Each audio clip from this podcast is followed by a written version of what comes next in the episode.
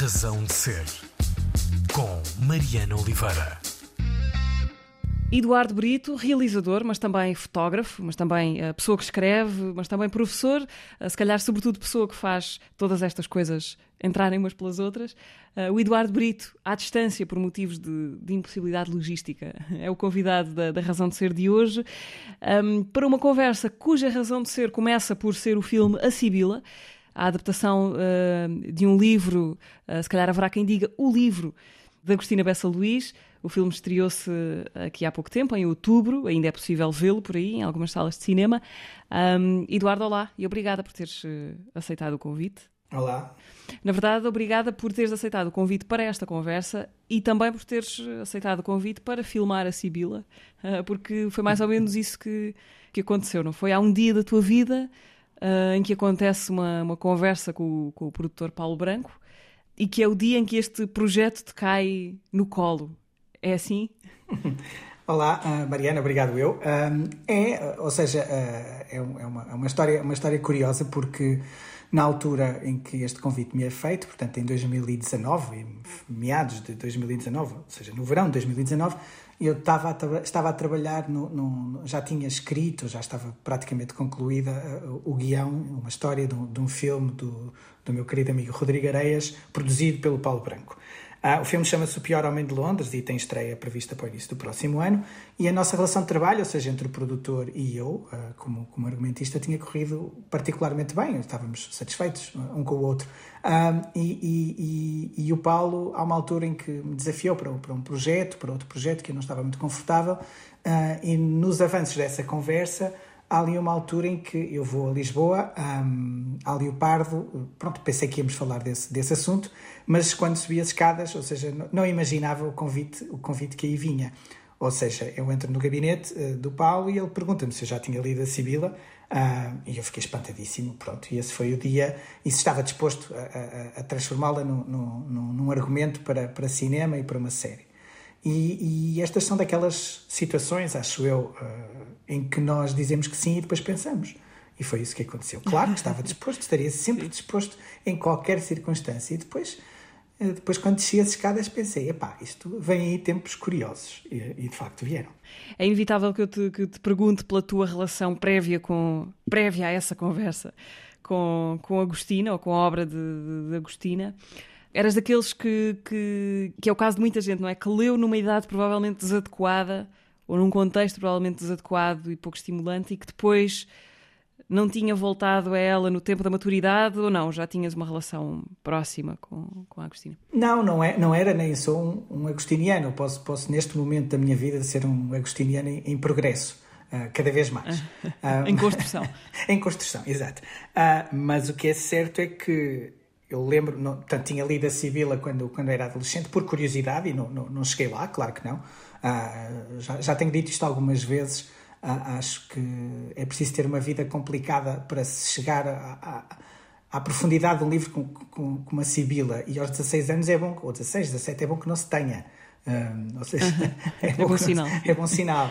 Um, claro que há pessoas que, que, que, por outros caminhos conseguem chegar lá. Agora, de facto, quando li o livro, em 2019, e depois a partir daí já li, já li variedíssimas vezes, mas percebo a, a densidade e a profundidade das duas. Uma, é preciso ter, é preciso experimentar, ou seja, estar no mundo, existir. Uh, uh, não estou a defender com isto que só os mais velhos é que percebem, não.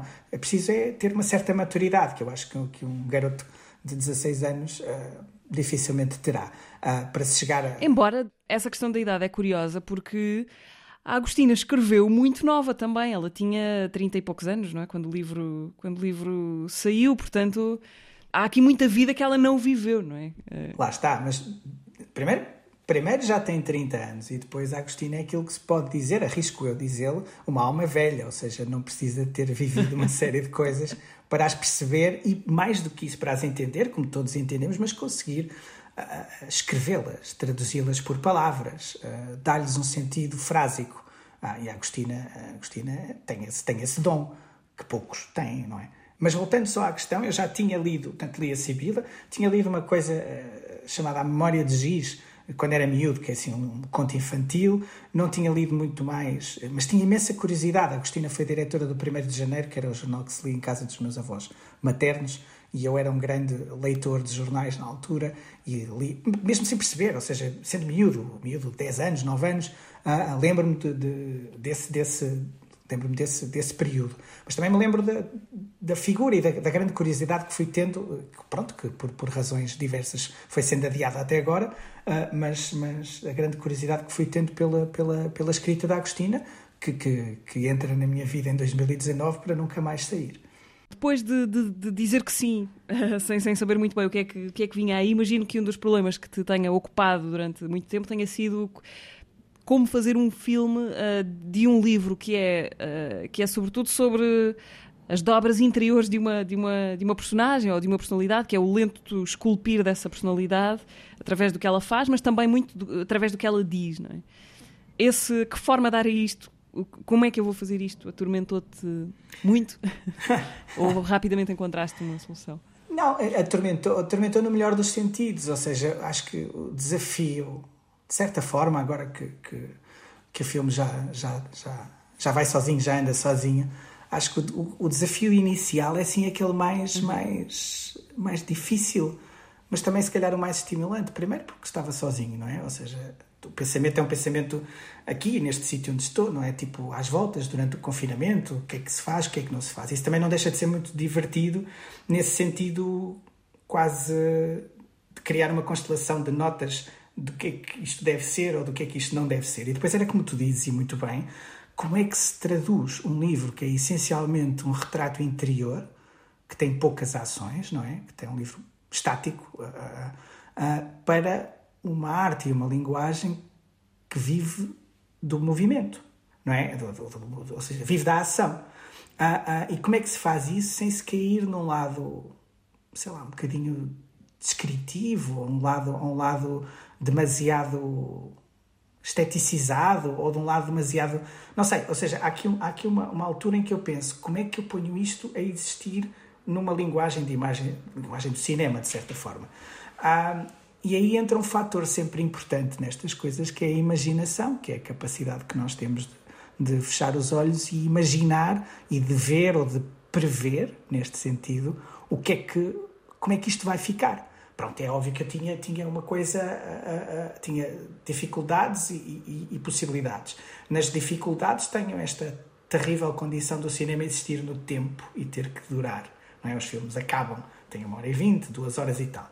Uh, de possibilidades, tenho esta, tenho, tenho, tenho esta faculdade do cinema ser uma linguagem e, como tal, ter mecanismos e ferramentas de não dizendo ou não falando, de conseguir dizer. E isso é a direção da arte, a fotografia, a representação, tudo. Ou seja, eu servi-me um bocadinho disso e tentei sempre uh, perceber o que é que era importante no livro. Ou seja, uh, um exemplo de, de, de, escola, vá lá, de escola, não, de Sibila. Uh, todas as questões sociais, todos os momentos de grande intensidade social, missas, casamentos, feiras, por aí fora, são momentos muito descritivos onde nada, nada de importante acontece para que o filme avance. Ou seja, a minha ideia era, ou seja, tudo isso acontece numa sala, ou seja, o que importa para que a ação avance e para que a história prossiga são pequenas coisas que acontecem no, no, no interior dos quartos, no interior das salas, no espaço fechado. Em pequenas também, conversas. Sim. E depois também uma questão de, de, de, Pronto, depois há uma série de decisões e aqui entram questões de decisão e decidir muitas vezes eh, implica perder, não é? Ou seja, seguimos um caminho, deixamos os outros é a teoria dos multiversos, não é? Seguimos um, deixamos os três ao lado, não é? E neste caso houve uma série de decisões que foram tomadas, quer em função de pressupostos orçamentais, quer em função de, de pressupostos estéticos e cinematográficos. Por exemplo, não ter, ou seja, concentrar e assumir a Casa da Vessada como uma, como uma, força, como uma barreira, uma parede, uma espécie de entrada num, mundo fechado, não é? Ah, ah, ou, e assumir também o silêncio das personagens como, pronto, com a narração em cima a explicar, ou em cima, ou, ou, sem narração, mas pelo menos não tentar fazer o que era o, o que seria difícil de fazer, que é imaginar, ou, ou, lá está, voltando à questão da imaginação, os diálogos de, de, desta, de, destas pessoas. Ou seja, porque aí havia um risco muito grande. Eu lembro-me outro dia a conversar, a conversar no, no, Teatro do Campo Alegre com o Álvaro Domingos e com a Mónica Baldac, na apresentação do filme, o Álvaro dizia uma coisa muito interessante, que é, não, e, que, que a própria Agostina e, e, confirma no livro, o livro tem poucos diálogos, não é? Porque dizia o Álvaro, como é, que, como é que estas pessoas, nesta altura, neste lugar, falavam? não falavam com, com, ou seja, falavam muito pouco e de uma maneira muito enigmática encriptada, não é? Ou seja, também não quis expandir esse campo de diálogos para não ter que estar a ir às voltas e tornar a coisa amassadora. Exemplo, uh, citando mal uh, uma cena em que numa feira Joaquina Augusta passeava-se com o seu guarda-chuva de vidrilhos, resolvendo questões, mediando querelas e por aí fora. Como é que isto fica numa cena? quanto tempo é que nós precisamos para transformar isto num diálogo ou numa cena que faça sentido, não é? Resolvendo uma, uma disputa, uma querela qualquer, temos a posição A, que tem que ser explicada, não é? O cinema com o cronómetro a funcionar. A posição B, que é antagónica. E, o, sim, sim. E o sim, orçamento isto... a esgotar-se. o orçamento e a paciência dos espectadores depois também. Imagino que uma das tuas respostas a isso tenha sido o facto de o filme, o filme tem, tem, não larga o romance, ou seja, o texto está lá, há narração, há uma voz, a voz da narradora uh, que, nos, que nos vai acompanhando, e nós ouvimos as palavras, muitas vezes, não sei, talvez sempre, tu me dirás, as palavras escritas por, por Agostina. Um, eu queria perguntar-te se achas que a experiência de, de ouvir as palavras de Agostina no cinema tem alguma coisa a ver com a experiência da leitura? Porque são alguns dos eh, pedaços de, de, de, prosa mais perfeitos, se calhar que foram escritos em português, eh, alguma vez escritos em português. Um, achas que as duas experiências têm alguma coisa a ver? Não, assim, assim como, como leitor e espectador, não. Quer dizer, sim e não. Uh, já explico. ou seja, por um lado, por um lado, o lado negativo, ou seja, acho que não, até porque na literatura nós dominamos o tempo. O tempo é nosso, somos espectadores, somos leitores únicos, não é? Ah, portanto, estamos sozinhos com o livro e, e, fechamos a página e vamos dormir e aquilo entra-nos nos sonhos às vezes. Ah, levamos o livro para um café e as coisas e o barulho, os barulhos acontecem. Portanto, nós determinamos a nossa condição de, de receptores, não é? No caso uhum. do cinema, não. Estamos numa sala ah, ou em casa, não é? Uh, possivelmente com mais pessoas e temos é-nos pedido outro, outra, outra resposta. Portanto, este é o lado em que eu não acho que, que uma coisa tenha a ver com outra. Depois, Há um lado onde tem, que é, que é a, a vocalização, ou seja, é dar uma voz, dar uma voz física, entre aspas, se é que eu posso dizer isto, a uma voz interior, não é? aquela, aquela narradora à germa ficará sempre associada à voz, sempre, enquanto não houver outras versões do filme, naturalmente, no cinema, para já, a germa é a Joana Ribeiro, não é? Ou aqui né, é a Maria João Pinho, ou seja, estas coisas que acontecem, não é? Há, há, um, há um, um programa que eu me lembro de ver ah, não me recordo o nome, com a Clara Ferreira Alves, que entrevista o José Saramago, a Agostina Bessa Luiz, a Lúcia Lepecchi e o Miguel Seves Cardoso. E na altura. Ah, Talvez seja o falatório, acho que era assim que se chama. O falatório, exato. Está, está, está no YouTube e é um programa fantástico de, de, de, de, como, como dois universos paralelos convivem bem. E o José Saramago, se não estou em erro nesse programa, uh, dizia que tinha, que tinha algum receio de ver as suas personagens passadas para o cinema, porque isso ia dar-lhes uh, uma forma e um corpo, não é? E, e, eu percebo, percebo esse receio, apesar de gostar muito dele, não é? E depois, para terminar uh, as ligações ou as afinidades, há também este lado de perceber o que é que o cinema transformou, não é? Ou seja, em que é que, em que, é que o cinema tornou este, este livro. E repara que uh, na questão narrativa e até nos diálogos, dizias há pouco que era, que era, que era um da Agostina Bessa Luís, são em parte, tem também lá algumas coisas que a Mónica Baldac escreveu e que eu roubei despoderadamente, e tem também uma colherzinha minha uh, que me intermeti uh, no, no, meio de gigantes, mas para facilitar, para facilitar, um, ou para fazer a, a, a, o caminho correr.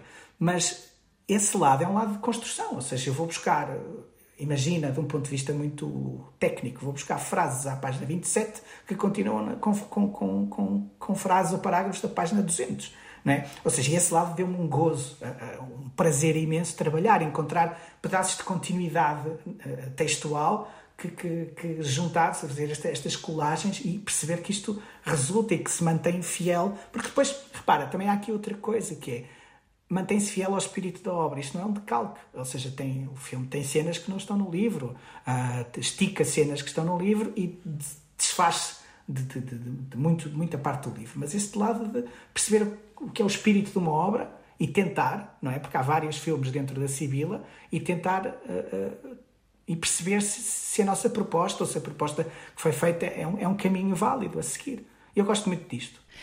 O que é que é para ti, se tivesses de, de, de, de falar dessa, da personagem da Kina, uh, da personagem da Sibila, alguém que não fizesse a menor ideia do que é que, do que é que o livro, que é o livro, do que é que o livro trata, que personagem é essa para ti? O que é que é, qual é que é o, o núcleo do fascínio dessa personagem? Porque é impossível reduzi-la a uma coisa, sei lá, era, não, não é uma personagem tipo de nenhuma maneira, não é? Não, até, até porque há, há uma personagem, quer dizer, uma figura cheia de contradições, como todos nós, não é? Uhum. Um, o que eu acho fascinante, eu acho que há aqui uma espécie de, de pacto. Uh, Kina representa, ou é, é uma ficção da, da tia de Agostina Bessa Luís, Amélia Teixeira, uh, a Sibila de, de, de, de. Um, Germa é também uh, é uma, um retrato da jovem Agostina Bessa Luís quando, quando escreve o livro. Uh, e a relação entre elas sempre foi desta, desta pelo que sei, desta grande, ou seja, pelo que o livro diz, melhor dizendo, uh, desta tensão, é aqui uma coisa de amor-ódio, não é? Um fascínio, uma espécie de atração, não é? Mas há uma grande decepção, ou seja, Kina deseja que Germa lhe suceda e que tenha uma vida de proprietária, terra-tenente e gestora agrícola. Uh, Germa deseja suceder-lhe de um ponto de vista material, mas não quer nada do que a tia lhe propõe. É? E andamos aqui num jogo de ciúmes e de poder. Eu acho que depois no final é um pacto que Agostina faz com Quina, porque na vida real. Com Quina, com, com, sim, com Quina. Na vida real, Agostina fica, uh, herda, uh, portanto, herda, uh, torna-se herdeira da, da tia Amélia e depois segue o caminho que ela de facto queria. E é um bocadinho dentro. dentro eu Permite-me imaginar isto, isto é pura ficção na minha cabeça. A Agostina uh, diz: uh, Ok, eu fico com tudo, vou trocar isto tudo por. por uh, vou seguir o meu caminho, mas em contrapartida torno-te imortal na literatura portuguesa. seja, e de facto, uhum. quem seria a literatura portuguesa sem uma personagem como Quina, não é?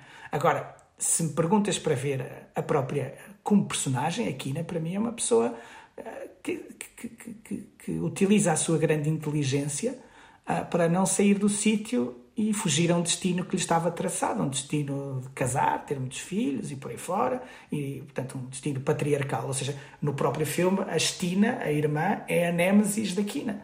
Casou, uh, teve filhos, perdeu filhos, o marido maltrata e por aí fora. E Kina fugir isso tudo potenciando ou, ou, exponenciando o achaque que teve quando era nova.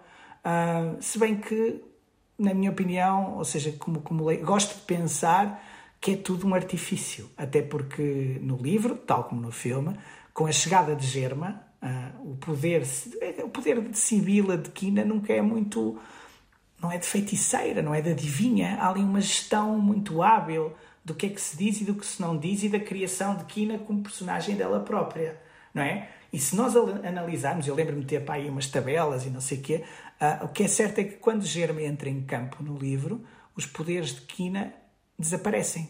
Ponto número um. E ponto número dois, a preocupação dela torna-se quase exclusivamente económica e, e patrimonial. É? E no fim do filme acontece isso, quer dizer, há ali dois ou três momentos no início, mas quando Germa aparece, tal como no livro, Kina, Kina Sibila, poc, esfuma-se. E é uma gestora, é uma gestora de carreira, não é? Cuja única fragilidade é, é a questão da relação com o. Agora falha-me o nome, caramba. Com o filho, com o filho, Ai, com, com, o afilhado. Com o custódio. Com o custódio, com o custódio, sim. Como é, que, como é que tu vês essa relação? É uma fragilidade dela, não é? É uma coisa que ela racionalmente não não faz sentido. Não... Há uma passagem no livro que também está no filme que era, no fundo, ele lembrava-lhe o pai. E Kina, Freud explica, não é? Um, e Kina tinha uma boa relação com o pai. Uh, eu vejo sempre isto como um isco, não é? O custódio é o isco uh, para fazer Germa voltar, não é? Ou seja, dizia o Abel à, filha num café, à, à Germa, a solução para vidas como a tua, portanto, de artista ou de escritor, é uma herança, não é? Bem, isto, mais material do que isto não existe. Um, e Germa frases assassinas. Como... e Germa dizia: Mas acha que a tia vai deixar tudo ao custódio? Uh, e depois repare, estas contradições são sublimes, não é? acha que vai deixar tudo ao custódio e o pai da Germa diz: tens que ir à Vessada. E ela: não vou. E o plano seguinte é ela a chegar. Não é? Tempo, isto não é ao acaso, naturalmente, mas o que tem piada nisto é perceber que o custódio foi ali um, um, um nisco que Kina percebe que, que, que Germa precisa de um contrapoder também é? para voltar. Eduardo, este filme esteve, a Sibila esteve recentemente na Mostra de Cinema de São Paulo e, e agora foi também selecionado para a competição do Festival Arte Kino, Festival de Cinema Europeu Online uh, do, do, canal Arte, onde espectadores de vários países europeus vão poder votar e podem também ainda vê-lo pelas salas de, de, cinema. Vamos à primeira música. Para começar, a Nadine Kuri e a canção You Got a Fire. Ela é uma artista anglo-libanesa eh, que ainda agora esteve, esteve cá em Portugal a tocar. Queres dizer rapidamente como é que, como é que os vossos caminhos se cruzam? É uma história curiosa porque nós temos uma amiga comum uh, que, que, que, de vez em quando me indica três ou quatro sugestões musicais que fazem o caminho de vida toda. É muito curioso esse, esse lado. Assim, há uma intervenção, diz: ouve isto, vais gostar. Um, recentemente uh, deu-me a conhecer a Catherine Joseph, que também vai estar em Lisboa e no Porto em Setúbal, agora em dezembro. Uh, e aqui há uns tempos, portanto, uh, no, no, em 2006 ou isso, apresentou-me a Nadine Corrie uh, que eu fiquei fascinadíssimo. E na altura fazia programação numa associação cultural em Guimarães, de onde sou, e, e, consegui convencer a malta a trazer a Nadine Corri cá, em Guimarães, e aí a Lisboa, ao, ao Music Box. E ela fez os dois primeiros concertos em Portugal, comigo a fazer de, de production manager de produção, ou o que, se lhe quiser chamar, um, nessa altura. E sentiu-se o plantar de uma semente. Foi, foi um momento bonito, em 2008. Ah, e depois tem voltado com, com bastante frequência e cada vez em, em palcos cada vez maiores ah, e em mais cidades. Ah, e nós mantemos uma boa relação. a Nadine deu a voz para, para, um, para um vídeo experimental que eu fiz chamado Where's Your Memory, de 2017. Eu pedi-lhe que, que lesse um texto em inglês que eu escrevi para esse vídeo. Ah, e pronto, e, e, eu gosto muito do trabalho dela, eu tenho uma grande admiração ah, ah, pessoal e artística pela, pela, pela música que ela, que ela faz há uma certa melancolia com a qual eu me identifico uh, uh, quase integralmente, ou seja, consigo encontrar um princípio melancólico na música dela que, que, que eu também partilho. Vamos ouvi-la, Nadine Corri, You Got a Fire, a escolha do Eduardo Brito na Razão de Ser da Antena 3. Razão de Ser.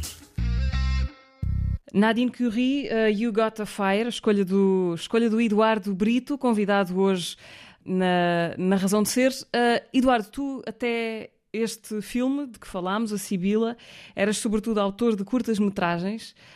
Um, qual é a diferença entre fazer uma longa e fazer uma curta, para além do óbvio de um ser mais longo que outro? Uh, o que é que mudou no teu, no, teu, no, no teu processo e na tua forma de trabalhar? Muita, muita, quase tudo, acho eu, arriscaria dizer. Muda quase tudo, claro. Ou seja, já tinha experiência de, de, escrita para longas e de trabalhar em longas, mas o que é certo é que há uma coisa que acaba por ser um bocadinho mais simples do que, do que a própria complexidade, passe, passe uh, o paradoxo, de, de, de, uma produção de uma longa, que é. Uh, as curtas são um território muito mais experimental e muito mais livre, não é? Ou seja, eh, nós temos, ou seja, não tem estes constrangimentos todos que uma agenda de produção, um mapa de trabalho, eh, um trabalho com uma equipa grande eh, impõem, implicam e que nós aceitamos bem, não, não é isso que se trata.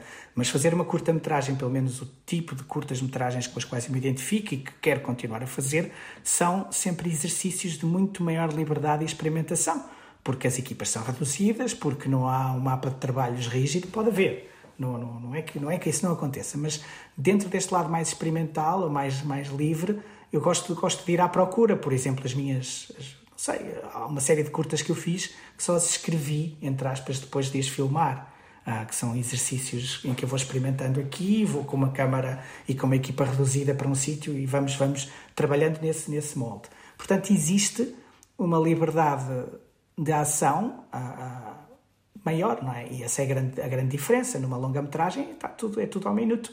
Ah, escreve-se, faz-se, realiza-se, monta-se, edita-se, sempre com, com, com, com a espada à vista ah, e sempre percebendo que um pequeno atraso implica, implica problemas para uma equipa grande, não é? Ou seja, isto vai um bocadinho tipo efeito dominó, não é? Portanto, há esse, há esse lado. E depois, claro, a ambição é outra. Agora, há um lado, enquanto argumentista, escrever, começar a escrever uma longa é, é, também ele um grande exercício de liberdade e ter a folha em branco e perceber que, ou seja, a partir ainda vale tudo. Isso também é muito bonito de sentir, não é? Que quando estamos a começar a escrever um argumento, uh, ainda, ainda conseguimos imaginar, uh, sei lá, um, um, comboio em Saturno. Tudo é possível. Uh, mas depois. Sim. Normalmente os teus pontos de partida são o quê? Uma ideia de enredo, uma ideia de ambiente, de tom. Uh, como é que a nuvem começa a formar-se na tua cabeça? Na, na, nas longas ou nas curtas? Nas curtas, vamos por aí, porque na, no caso da Sibila já havia uma grande nuvem constituída, que era o romance. Nas curtas e nos argumentos que escreves, a, a ideia para fazer uma coisa. De onde vem a ideia? Qual é o princípio da ideia? Eu acho que elas já cá estão todas há muito tempo. Uh, e é só uma questão, ou seja, casas em sítios remotos, nuvens, uh, crimes, uh, desencontros, desaparições, ou seja, esses são os temas que me fascinam desde criança. Pronto, em termos de literatura, de filmes, portanto, fantasmas e por aí fora. Portanto, é uma questão depois de perceber como é que isto aparece. Às vezes escreve-se num papelinho qualquer coisa que, que, que significa e que vai ficar, é assim, a semente planta-se e vai ficando e depois vem. As últimas curtas que eu fiz, lá está, obedeceram esse princípio, tirando o LETS, que essa tem um guião, foi financiada pelo ICA, financiamento para a produção, portanto, para a realização. Uh, e essa é, é uma, uma, uma, curta já feita com um espírito de, de, produção de longa, pronto. Mas, mas é assim um bocadinho o OVNI dentro do território das curtas-metragens que eu tenho vindo a explorar. Quase todas elas começam com uma viagem e, e a partir daí com, com um desejo de cinema. Uh, eu penso muito em termos cinematográficos, uh, de feito de profissão, e ainda bem, que é, que, é, olhar para os sítios a, a, a imaginar o que, é, o que, é, que pode acontecer ali. Depois há sempre qualquer coisa que te chama a atenção. Uma casa abandonada, uma nuvem que passa, um curso de água. Não sei, eu tenho esse, tenho esse fascínio. Um, pronto, e depois é uma, questão de, é uma questão de começar. Ou seja, eu acho que a ideia não tem uma forma muito fixa. Vou fazer uma curta sobre isto. Mas, se calhar, para ser até justo com, com quem nos ouve, posso dizer que começa, eu vou a determinado sítio, recolho e a partir daí penso que cinema é que existe neste, neste bocadinho, nesta viagem. O que é que eu posso fazer? Nem que depois, como já aconteceu com o Penúmbria, eu volto aos sítios e filmo tudo outra vez. Pronto, ou seja, no Penúmbria, que foi a minha primeira, primeira curta, há uma primeira passagem por aquele sítio uh, que depois resulta, lá está, nessa história ou na história da, da cidade abandonada e depois aí sim vamos lá filmar aquilo como deve ser. Mas sim, ou seja, os temas eu sinto que já os tenho e nesta idade acho que já dificilmente eles, eles vão mudar. No caso das longas, eu próprio pensava nisso aqui há uns tempos, que eu já nem sei como é que isto. É, o processo é tão complexo que eu não consigo perceber um ponto de partida. Não é? Ou seja, claro que há uma ideia, um personagem, um acontecimento que inspira, mas depois como é que isso, que isso chega a, a um guião de 120 páginas? Uh, ui, isso entre, entre, é uma distância muito grande. Pensando num exemplo concreto de uma das tuas curtas-metragens mais recentes, do mesmo ano do Letes, creio eu, La Ermita, que nos faz sentir assim numa espécie de, de não sei, romance do realismo mágico sul-americano, o Pedro Páramo, o Juan Rulfo, assim uma coisa de não percebemos bem o que é que está a acontecer, mas estão a acontecer coisas uh, estranhas. Não, ou seja, não, não conseguimos agarrar nada de concreto, mas embora o, a sensação seja muito física e muito. Uh, isto para te perguntar, o La Ermita é o quê? Parte do quê? Olha, Uh, eu acho que já ganhei o dia hoje, porque associares o La Ermita ao Pedro Páramo, uh, pronto, acho que já não faço mais nada hoje. Obrigado. Um, que é um, é um, dos meus livros, é um dos meus livros preferidos. E, e lembro-me, por incrível que pareça, uh, coincidência cósmica, eu acho que se, não li o livro antes de fazer o La Ermita, li o pouco tempo depois. Mas o La Ermita, ou seja, obedece a esse processo, ou seja, eu fui passar férias a, a, a Castela com, com uma família, com amigos muito, muito próximos que aparecem no filme, que aparecem lá filmados, os filhos, os dois casais, e, e aquilo acaba por ser um, um, diário de viagem, não é? Ele veio uma câmara Super 8 sem qualquer. Nem sabia muito bem o que é que estava a fazer, estava uns dias, ia estar uma semana lá, e pensei: olha, em vez de levar a máquina fotográfica, vou levar a máquina, a câmara Super 8 do, do meu amigo Luís Costa. Um, e, e, e há uma, uma, série de recolha que depois, quando os filmes são revelados, quando, quando, quando são revelados, a história vem depois e acaba por ser uma história muito. No fundo, acaba por ser. Sei que isto tem algum interesse, é, o meu trabalho mais biográfico. Muito velado, claro, porque nunca se deve mostrar tudo, não é? Porque senão senão não tem piada, mas, mas acaba, acaba por estar, ali estão algumas das minhas inquietações e das minhas complicações que fazem esta história do, do lugar mágico, não está? O La Ermita acaba por ser um, um, uma recriação de um sítio que existe e que se chama La Vega, um, perto de Valladolid, que foi o centro dessa viagem. E depois é uma coisa como é, que, como é que eu conto uma história que não tenha interesse só para mim, não é? Porque isso não sai, isso não tem interesse partilhado. Ou seja, que território comum é este? E a coisa foi saindo. Houve uma vez um, um poeta que veio cá a Guimarães, chamado John Mateer, uh, australiano, uh, e eu lembro-me de ter. Eu tenho, tenho um respeito muito grande, salvo seja, ou seja, enormíssimo pela, pela poesia. Há uma distância que eu ainda não consegui medir nem perceber como é que se faz um poema, ainda que possa ter feito um ou outro ensaio à volta disso. Mas eu perguntava ao John Mateer, que é um poeta de quem eu gosto, como é que, de onde é que lhe vinha o poema? Onde, como, é que, como é que se faz? Quando é que, quando é que isto acontece? É? E ele dizia-me, deu uma, a resposta dele inscreveu-se ainda hoje, isto foi há 10 anos, na Capital Europeia da Cultura, portanto há, há 11 anos, e nunca mais me esqueci da resposta dele. Ele dizia assim: Para mim, no meu caso, os poemas chegam uh, em inglês, portanto ele falava em inglês, by the end of sleep, no final do sono. E aquilo foi tão bonito de perceber que eu comecei a estar alerta aos meus finais de sono.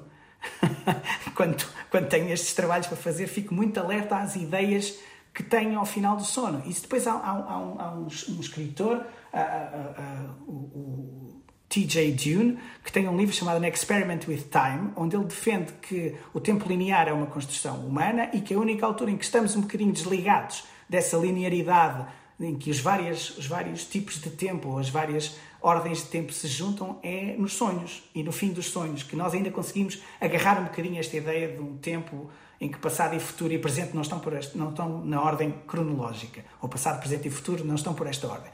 Essas duas coisas, a brincar, a brincar, ficaram muito impressas em mim, não é? São, são coisas que, que, são, são noções ou são nuvens às quais, para as quais eu olho quando tenho que começar a fazer qualquer coisa. Portanto, e o La Ermita, fechando a história, é seguramente um desses momentos do fim de sono, de, de, eu, de eu começar a prestar mais atenção àquilo que penso e a tentar transformá-lo em palavras. Depois há sempre um texto muito grande que nós vamos editando, ou que se vai editando até ficar uma coisinha mais pequenina, concisa, sem adjetivos e advérbios de modo. sem nenhum, nenhum advérbio acabado em mente, não é? Uh, Eduardo, vamos. Uh, a, a, banda sonora ou música para, este, para esta curta de que falámos, o La Ermita, uh, é do, do, do Paulo Furtado, o Legendary Tiger Man, que é uma das tuas escolhas para esta conversa de alguém também muito, muito ligado ao cinema, não só através da música, mas também como homem da câmara, hum. recentemente. Vamos ouvir o Tiger Man e a canção New Love, do último disco, o Zeitgeist. Uh, tu e o Paulo conhecem-se de, de, Coimbra? Uhum. Somos, somos velhos amigos há muito tempo e, e, e ou seja, já, também, já trabalhamos juntos e, e espero que, que, continuemos a trabalhar juntos e que mais projetos venham. Acho que temos, temos ambos essa vontade de, de, de colaborar.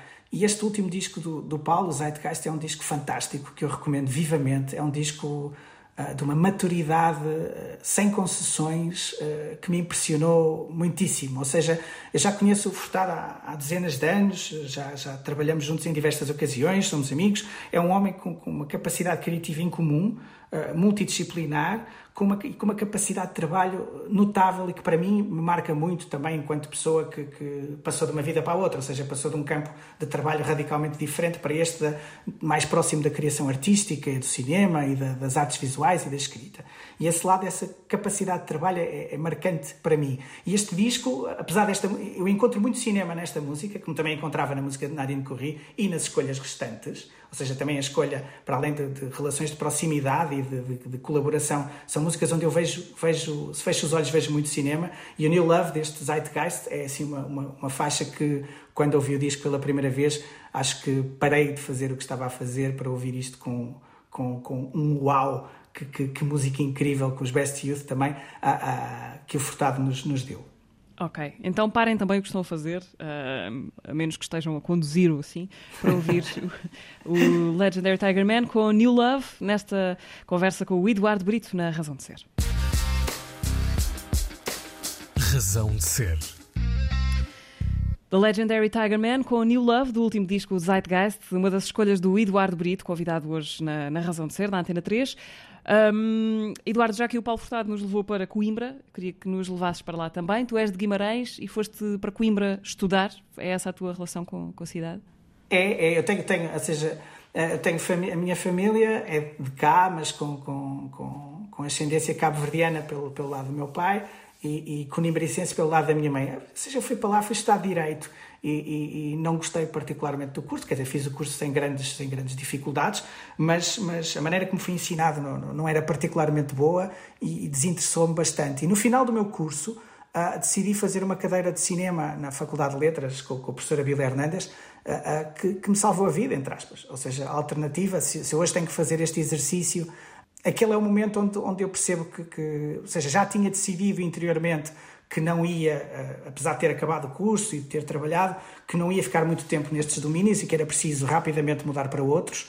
E tenho a clara consciência de que ter ido estudar cinema eh, na Faculdade de Letras foi assim o momento em que a borboleta bateu as asas. Hoje, ou seja, hoje quando, quando, quando percebo Uh, pronto, e, e, o facto de ter a estreia da longa-metragem faz-me pensar naturalmente um bocadinho sobre o que, é que, o que é que foram estes anos. Quando percebo onde é, que, onde é que a borboleta bateu as asas, um dos bateres de asas de borboleta foi a cadeira de cinema em História e Estética do Cinema, foi a ida para a Faculdade de Belas Artes do Porto e, e ter trabalhado no cinema e audiovisual na, na Guimarães 2012. Mas foi em Coimbra que, que sim, conheci, conheci o Furtado. Sim. Entretanto, acabaste, acabaste também professor numa universidade das aulas nas Belas Artes do Porto, é isso? Das aulas de quê? Dou aulas de, neste momento de fotografia e cinema, mas ando, a, trabalho, ou seja, tenho sempre feito cadeiras relacionadas com a imagem uh, fotográfica e imagem em movimento. Neste momento dou aulas de fotografia e cinema. Ok, Eduardo, uh, Selma Wamus, uh, Song of Africa. Porquê é que vamos ouvir esta canção? Ah, é uma história muito. A Selma também uh, é uma, uma, uma, cantora que eu admiro imenso, uma mulher que eu admiro imenso. Um, e esta é uma, nós estamos sempre a falar que é desta que vamos trabalhar juntos, que vamos fazer qualquer coisa, com um, um, um videoclipe, uma participação aqui ou acolá, e isso, uh, uh, as vicissitudes do tempo e do espaço não o permitiram. E esta é uma música que, de certa forma, uh, a Selma sabia que eu ia gostar dela, que me recomendou, com, imensa, com imensa ternura, que me recomendou e que, pronto, de certa forma também tem a ver com o facto de, de, das minhas origens serem, portanto, o meu pai sendo de Cabo Verde, e esta música chama-se Song of Africa, uh, mexe um bocadinho por aí. Com uma, e com uma frase uh, particular, ou seja, traduzindo, que, que uh, se eu tenho uma canção para a África, a África tem uma canção para mim. Isto é uma pergunta com a qual eu me, me deparo, não é? Cada vez que olho para, para, esta, para estas origens. Eu não sou muito nostálgico nem muito passadista mas o que é certo é que essas perguntas de vez em quando aparecem na nossa vida. E esta música também tem muito, tem muito cinema, ou seja, também é uma música muito visual, se é que eu posso dizer isto. Daí a escolha. Mantens alguma relação com Cabo Verde, com o país do teu pai? Mantenho, quer dizer, já lá passei três grandes temporadas, mas já lá não vou há muito tempo, eh, mas mantenho com a família, sim, sim. Song of Africa com a Selma Wamus e já voltamos para a parte final da conversa com o Eduardo Brito. Razão de ser. É a Selma Wamus que nos acompanha nesta parte quase final da Razão de Ser, a conversa com o Eduardo Brito. Eduardo, és capaz, emocionas-te mais a ver um, um filme ou um jogo de futebol? Onde é que está o potencial emocional mais forte? Zero emoção a ver um jogo de futebol agora, uh, neste tempo ultracapitalista em que o desporto passou a ser entretenimento não sei, desliguei-me completamente de. Gostava muito de futebol, neste momento não perco um segundo da minha vida a ver um jogo em direto, já há vários anos. Uh, pronto, uh, qualquer coisa que se apagou. Uh, no cinema emociona-me muitíssimo. sim, há ali um lado. há qualquer coisa que mexe, assim, uma, uma agulha que, que, que, que fere quando percebo a bondade, o amor e a força com que as coisas são feitas. E isso acontece, isso acontece porque, pronto, há qualquer coisa que, que perfura, uma, uma, uma, agulha que toca, que perfura, que, que, atinge um ponto nevrálgico emocional fortíssimo e que faz com que eu tenha essa, essa condição, não é? O cinema emociona-me muito, o cinema uh, emociona-me muito. Não sei, comunica com vários períodos da minha vida, a, com a infância, com a, com a memória da ida ao cinema também e com, com o futuro, com o desejo de continuar a fazer cinema vida fora. Acho que às vezes isso acontece, nem sempre, mas às vezes. Um, Eduardo, vamos para acabar um, deixar um recado para as pessoas que nunca dançam. És desses? Uh, o que é que é preciso para te fazer dançar? é preciso, eu raramente danço e não vou especificar as condições em que posso ser visto a dançar, uh, mas o que é certo é que, que, não tenho uma grande agilidade corporal no sentido rítmico, para além de, dois ou três movimentos para, para, para, para não ficar mal em situações sociais. Mas o recado para as pessoas que nunca dançam eh, pode, pode, pode ser ouvir esta, esta música do GP Simões como Bloom, uh, People That Never Dance, e dançar, que foi o que me aconteceu quando a ouvi a primeira vez. ok, é isso mesmo que deixamos para fechar esta conversa, uma canção de Bloom, uh, uma espécie de alter ego, uh, o projeto do, do GP Simões, People That Never Dance, é a escolha do Eduardo Brito, realizador autor muito recentemente de A Sibila, filme que ainda podem ver aí pelos cinemas. Eduardo, obrigada por teres vindo à Razão de Ser da Antena 3. Obrigado eu, Mariana. Até uma próxima. Obrigada. Obrigado. Razão de Ser